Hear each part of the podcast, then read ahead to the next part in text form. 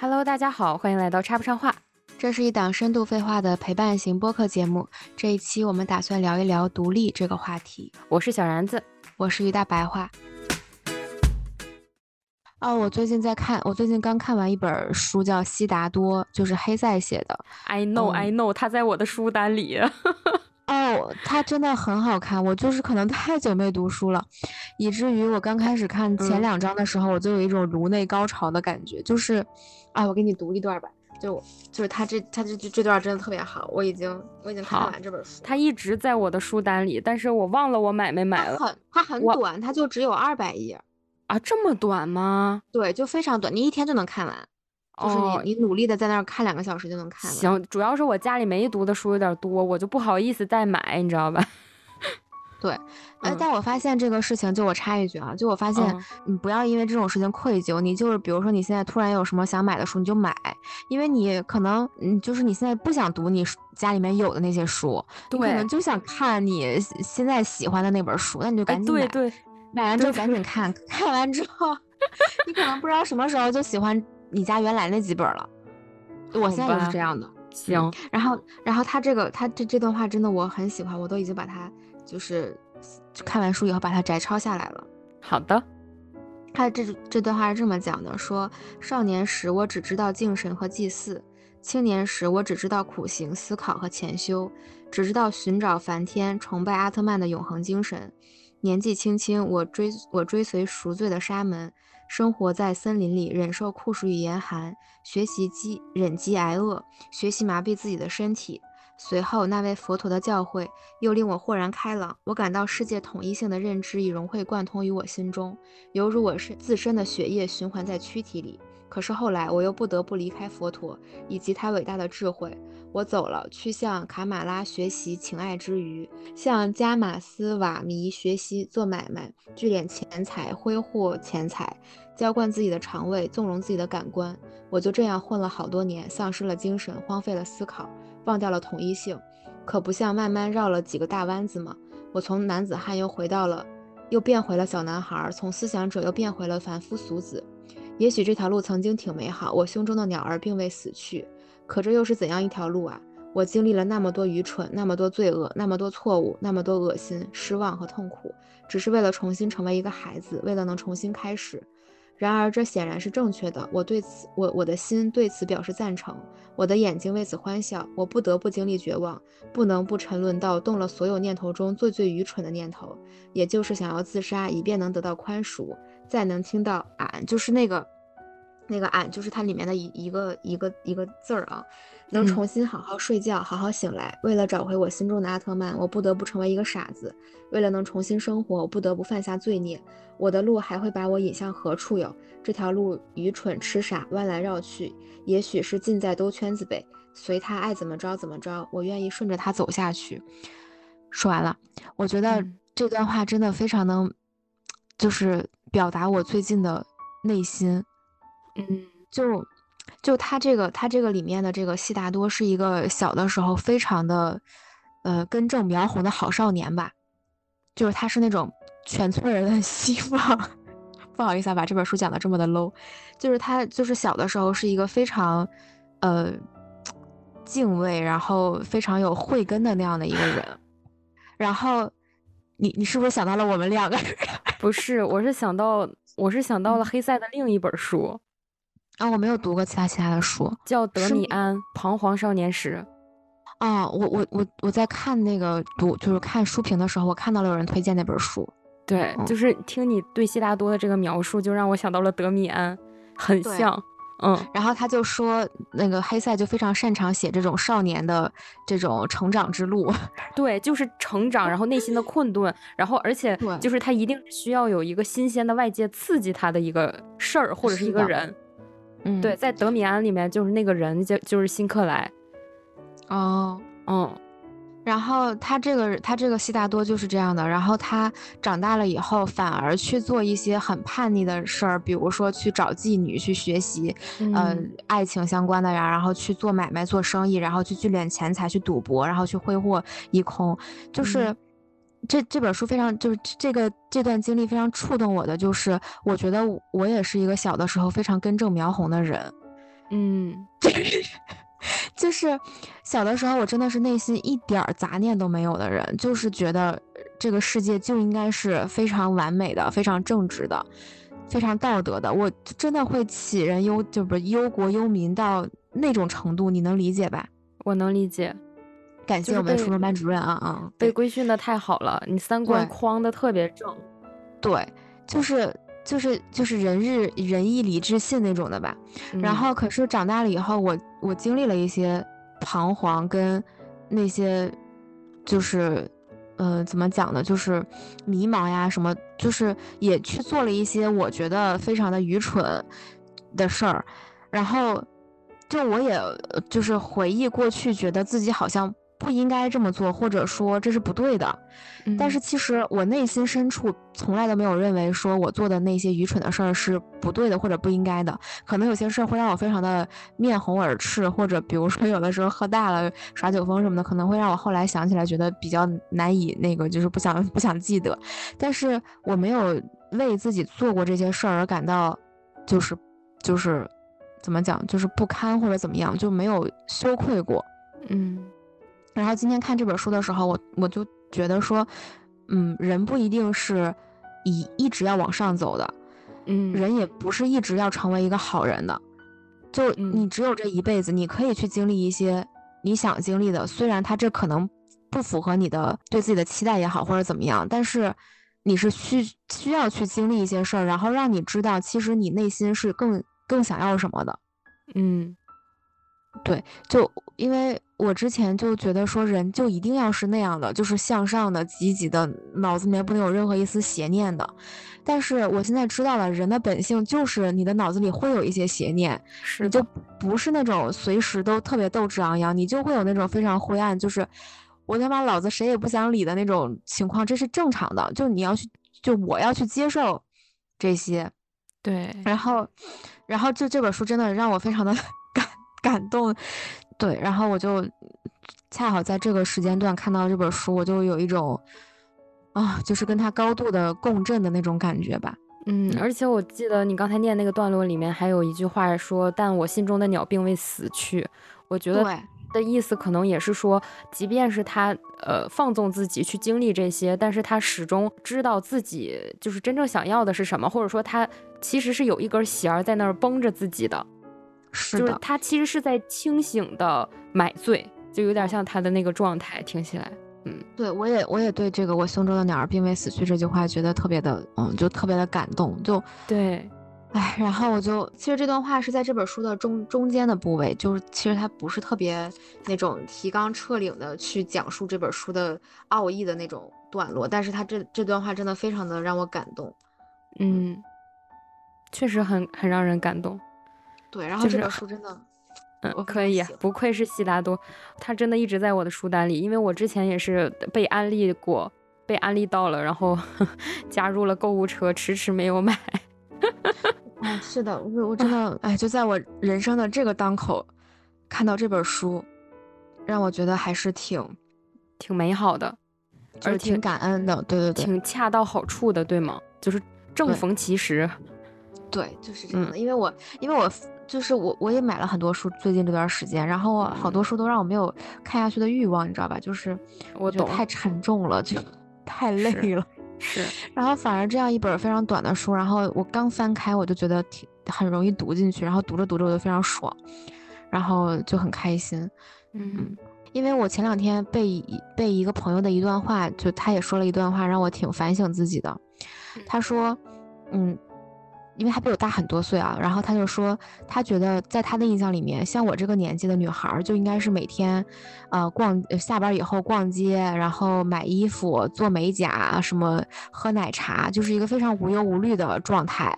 但是呢，我们却给自己太沉重的那种枷锁，就非要把自己塑造成一个独立女强人的那种样子，然后。但就算我们现在的能力是的确是有那么一点儿，但是呢，其实我们就包括我们的经历啊，和我们的年纪啊，还有我们的阅历，其实不足以让我们成为那样的人，所以你就会把自己搞得非常的累，就是真的需要花费特别多的力气，你才能去变成你想要成为的那样的人。但其实，他给我的想法，因为他是一个比较那个，就是享受当下，然后不不像不像就不是特别特别有那种追求跟理想，就是比较躺平的那种比较懒的人，然后。然后他就觉得说，他其实不太能理解我为什么要这样把自己搞得非常痛苦。然后当时我其实还挺难过的，因为我觉得说他应该理解我的，他为什么不理解我，反而去指责我，也不是算指责吧，反而会说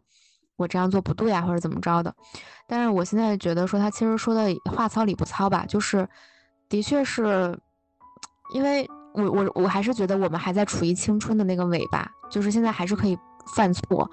你为什么非要在自己可以犯错的时候把自己规训的特别的好？也不是说我们以后就不能犯错了，只是说，我刚想补充一下，我说人何时都可以犯错。对，只是说你现在就没有必要把自己，就我至少现在没有必要把自己搞得这么的疲惫吧？对，所以就最近这段时间，我一直在就是假明明就是怎么说呢？就是又躺平又没有在躺平的一个状态吧。嗯。那你开心吗？你现在这个状态？就我，我之前其实我工作，我工我非常努力工作的时候，我也很开心。然后现在我也很开心，因为就你自己肯定是能找到一个自洽的理由，你才会做现在自己在做的事儿。如果你觉得你现在做的事儿不值得，或者你那个理由撑不下去了，可能你就不会去做了，可能你会改变一种方式。就像我前两周突然觉得那种状态我我我不行，然后我就转变了一种方式。然后我觉得挺好的，特别好，嗯，而且我是觉得说，比如说你刚才说你以前的那个阶段，就明明你在一个挺，呃，青春花期的这样一个年纪哈，本来应该，呃，无拘无束，那叫什么来着？无忧无虑啊，但是你却非常拼命的想要，呃，做一个独立女强人，然后想要独当一面，然后。搞得疲惫，其实这样的人在我看来是很可爱的，你知道吗？就 就是要跟这个不公平的命运抗争到底。不是说 不是说他在抗争什么，是我觉得他非常的了不起，他知道自己的目标是什么，并且在努力的去向着那个目标靠近。这样的人是非常有魅力的，我认为就特别可爱。就是我小时候，呃，有的时候会看一些日本动漫嘛。然后你知道，在那个日漫里面就会经常有一种番叫做那个热血番，然后他们大概听过，对他们就是挺中二的，当然，但是他们就是会为了自己想要达到的那个目标，就像你说的心无杂念，然后只是去拼搏去奋斗，然后甚至有的时候可能只是想去模仿一个他的心目中的偶像，嗯，我我觉得这样的就是人特别可爱。就是他，他，他其实，其实哦，这个世界上没有什么固定的一个标准答案，就是说多少岁的人该干多少什么样的事儿。这个其实严格意义上来讲，也是我们这个社会约定俗成，或者说大众给的一个呃一个不成文的标准。嗯，对。但是我认为这个人他只要是就是本着自己的一个。初心，然后很清楚的知道自己在做什么，并且想要达到那个目标，然后就去做，就去做，我觉得就特别好，真的特别好。对，然后，嗯嗯，就最近这段时间，我我不不为了工作全不全心全意的，就是扑到工作上嘛，然后就下班以后去攀个岩、健个身，然后去看个电影、逛个街，然后就觉得说。其实这个生活和这个世界没有我想的那么糟，没有我想的那么糟，就是觉得，嗯嗯，还是不能把所有的精力放到一件事儿上，嗯因为这样的话，那个事儿的成败就决定了你状态的好坏。是，如果你把很多精力去分散在不同的事情上，那可能你获得正向的反馈的来源就变得很多，就哪怕有一个东西它。不好，你还有其他的好的东西可以支撑你。嗯，你说的太对了，而且我也觉得，就是生活这件事儿，是你需要去维持的。就是比如说，久了以后，一个工作狂久了以后，我认为他就不会生活了。嗯，对，就是嗯，我有一个好朋友，其实就是七七，我不知道你听没听我我们俩录的那一期啊。嗯。嗯，他真的就是挺工作狂的一个人，就是他甚至休息的话，如果没有一个人就是按着他，就告诉他说你应该休息了，他就可以一直一直无限的办公下去。哦，就对，所以对他的身体其实是特别不好的。嗯，对。然后你知道那个时候就是，呃，他当时就来来我的这个城市找我嘛，然后我们那天就是在家里办的工。居家办公了一个上午之后，然后中午的时候我就给他煎了一个牛排和鸡胸肉排，然后我们是一边看，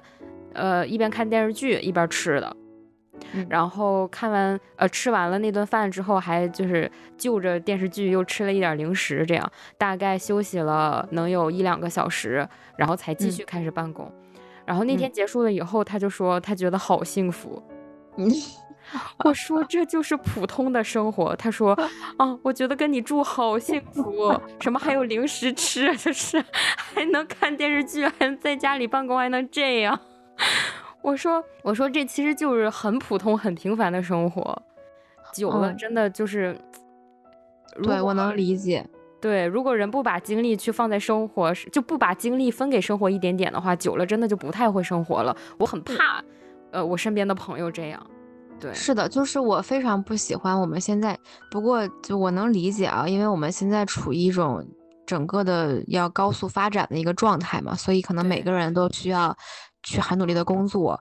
因为那可能其他的发达国家他们在早些年的时候完成了这个阶段，那我们很不巧就处在这种阶段当中，所以我们不努力不奋斗，那呃对，就不讲那些上价值的事儿了啊。然后，所以我们就被迫的。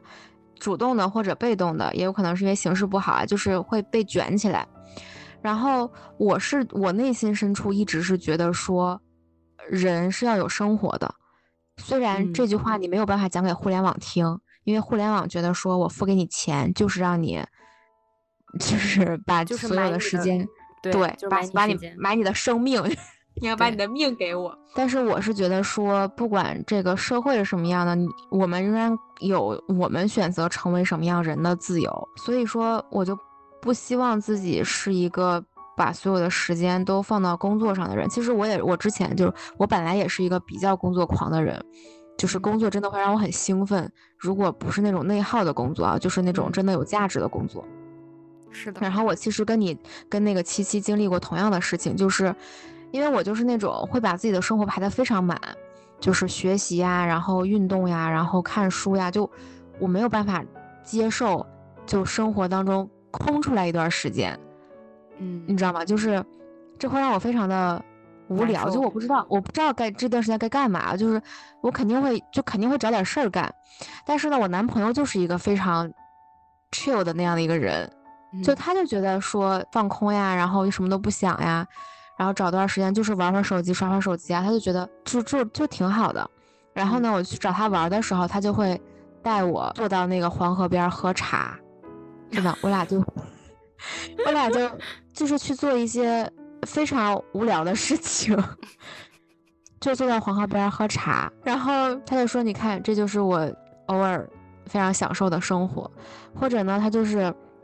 就我们俩就坐在那开始追剧，就追那个。黑暗荣耀嘛，就在那看剧，非常的无所事事，然后要么就去逛街，要么就干嘛，就是非常的平常。然后他又说，他其实跟跟你和七七讲的话差不多，就是跟我也讲过这样的话。他说他觉得这样才是生活，就他觉得我就是不是一个特别那个什么的人，就我一直要把自己逼得非常的夸张。嗯，然后他就觉得说，生活就应该是这种平淡当中，然后又很快乐，平平常常的，但是又有很多。那种小确幸，或者什么其他的其他的词儿吧，我在他身上也学到了这种，而且跟他在一起之后，我的确是在这种情况下可以让自己内心就是平静很多，就是接受两个人就是在那个黄河边看着黄河喝茶，然后或者就是躺在那儿，然后也也不想什么，就是聊会儿天儿。我觉得这种状态还是挺好的。嗯，哎，我想插一句题外话啊，那个在黄河边上喝茶，他。风沙不大吗？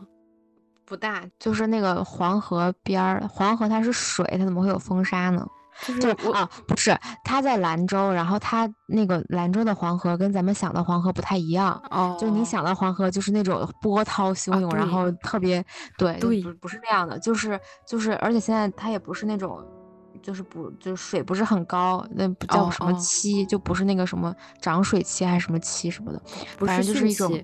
哦，对对对，就反正就是一种非常平和的，就像就是一条大河波浪宽。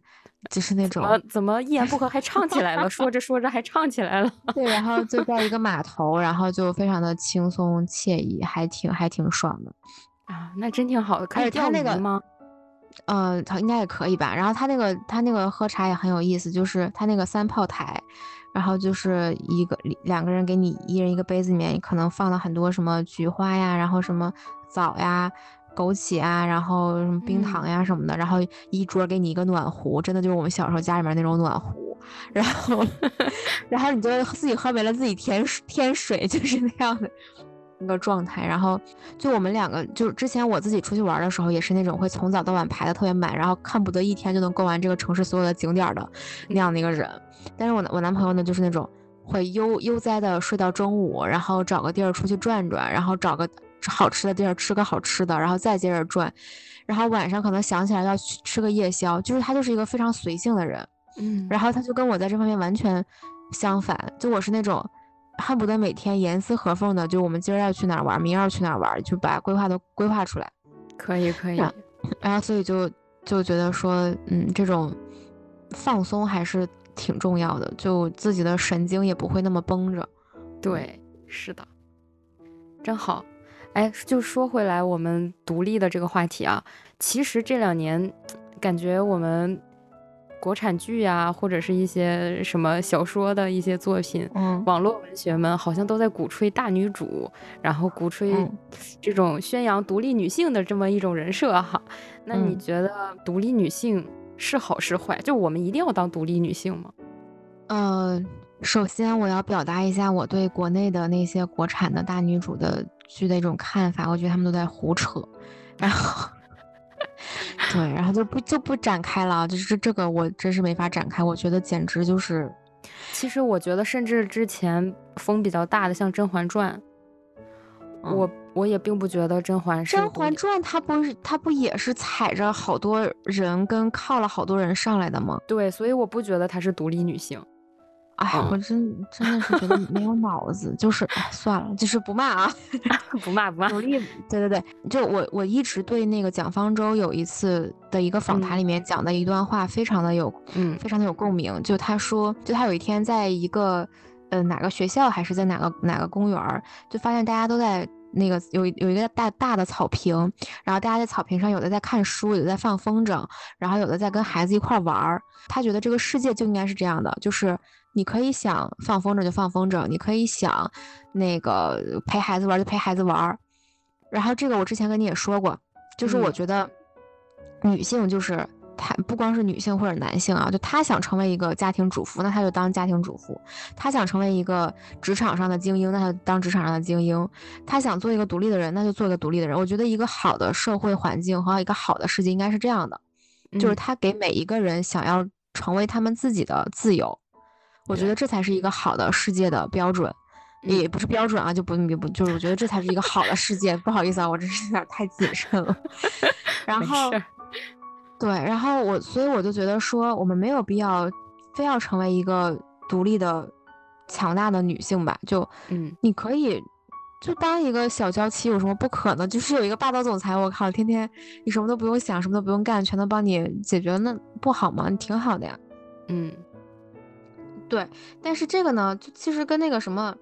势均力敌的爱情又不太一样，产生了一些冲突。对，就是可能在本质上产生一些冲突。但是我觉得吧，你先做好自己，然后 可能就是那一句，就是你你若盛开，清风自来。我真的觉得是这样的。嗯，因为因为之前我非常拼命的想要去赶上我男朋友，或者说我非常拼命的想要去抓着他不放的时候，我们的关系也没有说。比现在更好，然后我现在呢也不去追求，不想去，不想去非常的吸引他呀，或者是不想去，就是非要跟他比肩，或者是非要对他好或者怎么样，反而我们两个松弛下来呢，我觉得现在的状态我可能更开心，就他可能也更喜欢我，嗯，就就都这是一个很非常的那个什么 tricky 的一个问题吧，我实在也想不出来中文词给它替换掉，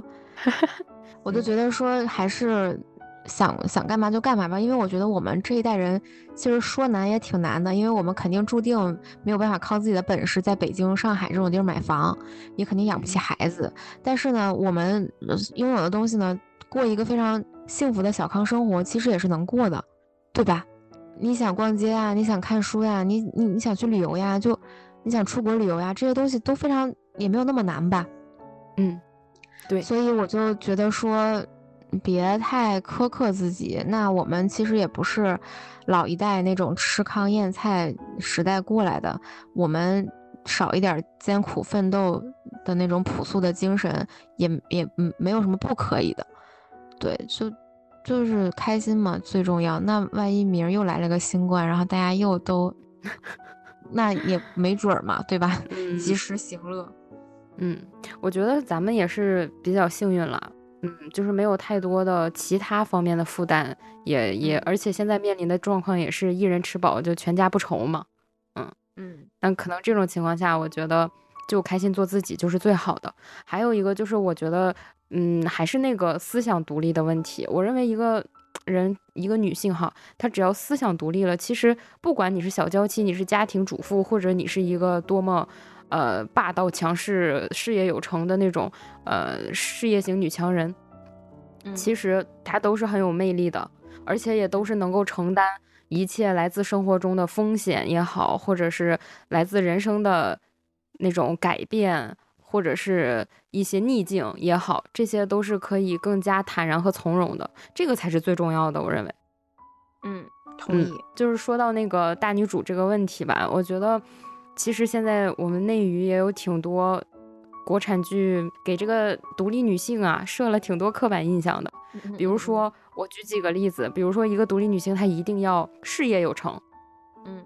然后这个事业吧，我也不知道是不是咱们国产剧们就是题材有限，我觉得这些事业就这些职业里边，要么就是什么金融咨询类，要么就是什么什么律师类，要么就是那种我感觉就是社会。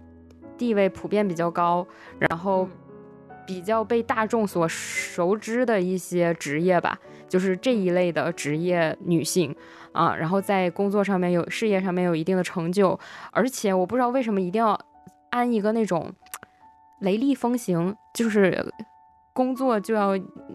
哧咔嚓雷厉风行，一丝不苟，就好像只有这样的人，他的事业才是成功的，你懂我意思？我懂，我懂。对，然后我就觉得就是刻板印象还蛮重的，然后一定要把自己捯饬的就是贼好看，然后什么样的场合，呃，都能盛装出席，然后就是非常的闪亮，这样，我觉得这种独立女性看起来就好累啊，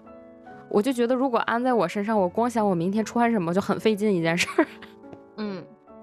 真的是这样，就什么一个星期就是换每天衣服不重样这种，然后他们的衣服也很多。之类的，这个其实又会聊到，我们之前也也有，咱俩之前在私下里也有聊过，就觉得女生怎么上上班这么累呀，生活这么累啊，还要买化妆品、护肤品，还要就是捯饬自己的那个穿搭，因为你说你上班吧，你不能穿的过于休闲，可能也是分行业，嗯，也是分行业，嗯，就是有的行业。也许是比较轻轻松一点，就是你想穿什么穿什么，没有太多的这种呃服装的要求。但是可能更多一些的、更普遍一点的那种职，就是岗位吧，或者是职业，可能就倾向于一种你也不要过于休闲，但是也不必那么正式，也没有那种制服要求。然后我就觉得给给女生的穿搭就造成了很大的一个困境。我真的之前上班的时候，就是还挺挺爱买衣服的，嗯，现在觉得其实没有必要，是吧？对，就是总觉得没有没有什么合适的衣服穿，嗯，对，就是你在那个环境下被被驯化的驯化成了那个样子，嗯，有可能。而但是其实讲句良心话，我第一份工作那个环境还不错，就是你爱穿啥穿啥。我们公司还有穿那个洛丽塔和那种比较古风一点的那种汉服去上班的小姐姐。嗯，就是已经算是呃着装要求比较宽松了。是后来是因为后来吧，我转到了一个部门，然后那个岗位有的时候会需要见一些呃做一些接待工作，或者说开一些会议。那你这种情况下，你你的那个着装打扮其实还是有一定的要求的。嗯，理解。对，然后那个时候就感觉好烦躁，我天嗯。啊，对我还我还遇到过一家。呃，公司哦，就是他们的员工手册上面就写着，呃，所有女性员工需要着淡妆。嗯，啊，其实有一些工作是这样的，但是我我是觉得这个世界上有那种符合我们期待的那样的工作，这个是肯定的。但是我们能不能遇到呢？那就两说。嗯，而且工作就只是一个工作，就我真的觉得工作吧。它最大的作用和存在的价值就是为了赚钱。如果人不是为了赚钱，那其实可以不用工作。